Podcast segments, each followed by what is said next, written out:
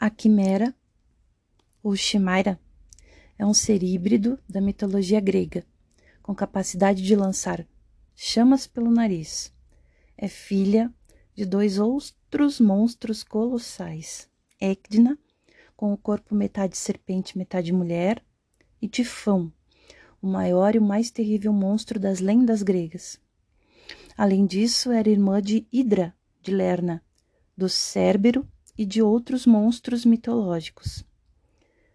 Era uma figura com corpo de leão e três cabeças, sendo uma também de leão, uma de cabra e outra de dragão. Esse assustador monstro ainda possuía um par de asas e uma cauda, que na verdade era a cauda de uma serpente. Mesmo sendo um monstro tão espantoso, a quimera era tratada como um animal de estimação pelo rei de Cária. Mas um dia ela escapou e foi viver em uma montanha na Lícia.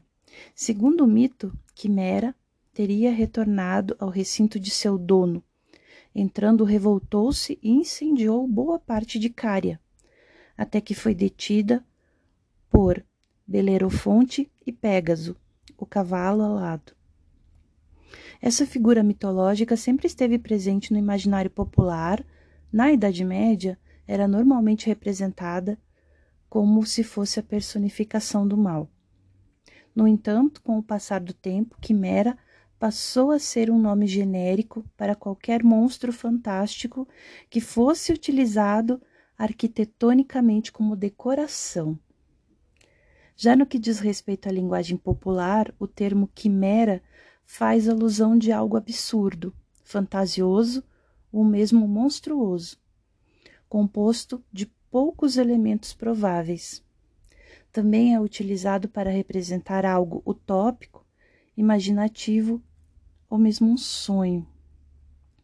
As representações de quimera vieram da Anatólia, localizada na Turquia e uma parte que pertence à península da Ásia Menor. No entanto, seu padrão físico, como conhecemos atualmente, só apareceu por volta do ano 7 a.C. na Grécia.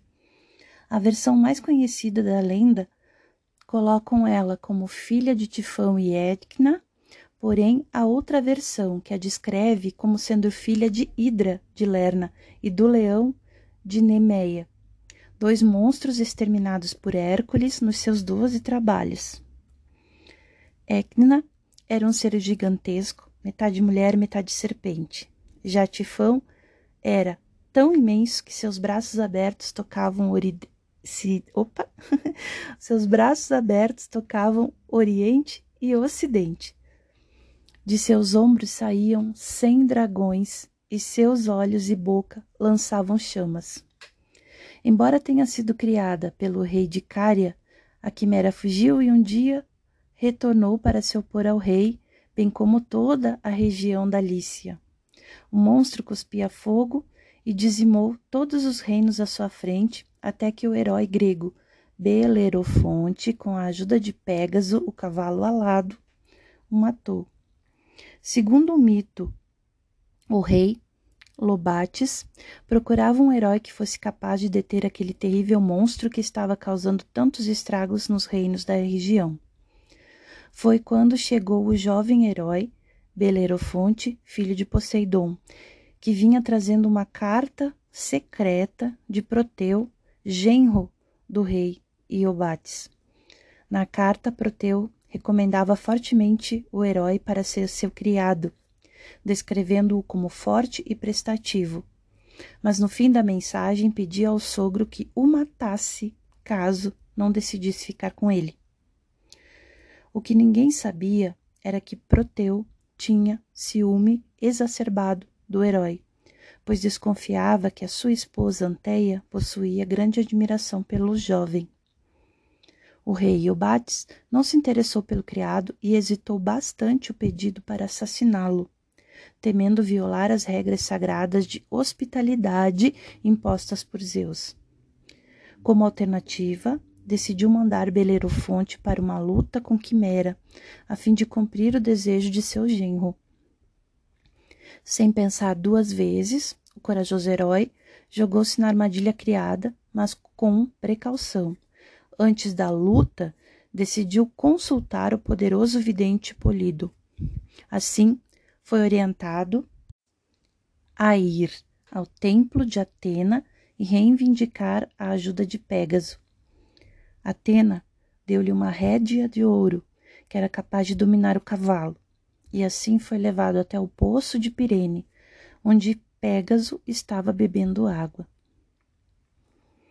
Segundo o mito, o animal se aproximou docilmente de Belerofonte. Ao ver as rédeas douradas, permitiu que o herói o montasse sem resistência. Em seguida, ambos saíram à procura de Quimera, que foi morta facilmente com apenas uma pancada ao ser encontrada. Ainda no intuito de cumprir o pedido do genro, o rei mandou Belerofonte para outros trabalhos, os quais ele realizou também com facilidade com a ajuda de Pégaso.